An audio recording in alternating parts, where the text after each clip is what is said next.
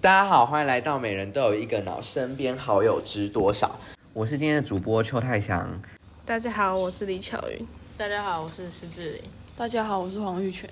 我们从网络上找了网友们统计的五大雷朋友的共同点。第一点呢是总是围绕低气压，可是我其实觉得这个还好。我觉得因为每个人都会有自己的心情所在，就是如果是低气压的话，我更不喜欢，就是每天都带给我们很多的负能量。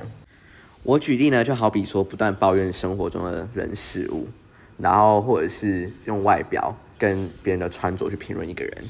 就是曾经我们一个 A 朋友，然后他呢，我们会在饭局的时候，他就不断的跟我们一直讲说窗外的人穿的怎么样，然后穿呃鞋子多贵啊，多便宜啊，怎么染那个头发，然后不断的一直跟我们抱怨生活中的每一件事情。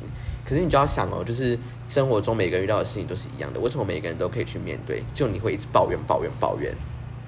对啊，怎么可能？我现在吃饭吃到一半，明明就很开心的哦，然后突然在跟我抱怨窗外的事，啊，我就不这样觉得啊，他就会影响到我快乐的心情，导致我现在整个气压跟着变。然后第二个点就是自我主义太高，他会觉得说每个人都要围绕着他，就是身旁的朋友都应该以他为中心，然后好像这个圈子如果没有你的话，他好像就会崩解一样，哎，就是所有人都要围着他转，殊不知他是最应该离开的那个人。笑什么？然后第三点呢，就是我们统计的，就是人前人后表里不一，就是他会在我们这个群体，我跟你讲，这就可以带到前面，就是在饭局的时候，饭局总是有特别多的八卦，他就会呢一直跟我们不断的骂那个人，下一秒钟回到课堂上又跟那个人完好如初，好像没事一样，这样。对，把那个人在背后骂到死掉，在面前跟他友情来友情去的。但是他跟我们不好的时候，然后他又可以再去跟他曾经骂过那些人，然后又跟他们一样很好，就好像都从来没有骂过他们一样，然后可能也会在他们那边又在讲我们的坏话。反正就是人前就是人前人后表里不一，这样。传说中的伸缩自如。好，然后我们统计中的还有一点呢，就是我自己本人的例子，就是讲话不经大脑。他常常在当时就是当事人面前，然后直接把那件事讲出来，然后让场面变得很尴尬。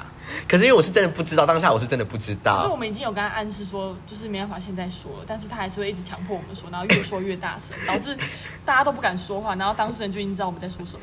因为你们都不讲，我就只能说，所以是什么？你到时候要讲出来。是不是有的时候就是不能说出来？好，所以我也是讨人厌的其中之一点。对，可能算吧。好，这点就是我们在改进，可是有点困难。然后还有一个点就是在男生面前装笨装柔弱，可是我觉得这个不局限于就是在男生面前。好，我们来举就是之前也是一个 A 朋友，然后呢，他就是做任何的事情都没有办法自己一个人去行动。就比如说，呃，等计程车，或者是。或者是上厕所，就是他一定要人家陪，然后他会就是不管是谁，他都会说，嗯，我没有办法一个人哎，然后就导致说大家都觉得说他可能他想说他有一点公主病，好，对，所以我公主病不能说出来，没有关系，我替他说。反正我们讲那么多人，就是希望大家自己不要成为那一颗毒苹果。然后也不要就是，如果身旁的朋友就是像我们讲的那些人，然后你却一直不跳脱那个圈子，就是你会把自己呃搞得很辛苦又很累，每天对生活没有希望。然后除了网络上讲的这五点之外，然后我要再举例一点，就是那个 A 朋友啊，他也会就是呃讲一些 B 朋友的一些行为，然后就一直讲说他这样不对怎么样，可是之后他又去做跟 B 朋友同样的事情。这真的是很不可取哎！好，我们以上总结的这些点呢，就是希望大家可以去检视自己的身旁朋友是不是有这样的情况。那如果有的话呢，就请大家想办法脱离那个朋友圈。请不要想说可以改变他，不可能。在成年人的世界呢，就是请只做选择，不再做教育，因为呢，你再怎么跟他讲，他就是死性不会改。所以今天这集主要就是。有害的交友及时停损，不要让自己与恶魔共同坠落。那今天的主题就到这里，身边好友知多少？谨记知己知彼，不要少。好，谢谢大家收听，那我们就下次见喽，拜拜。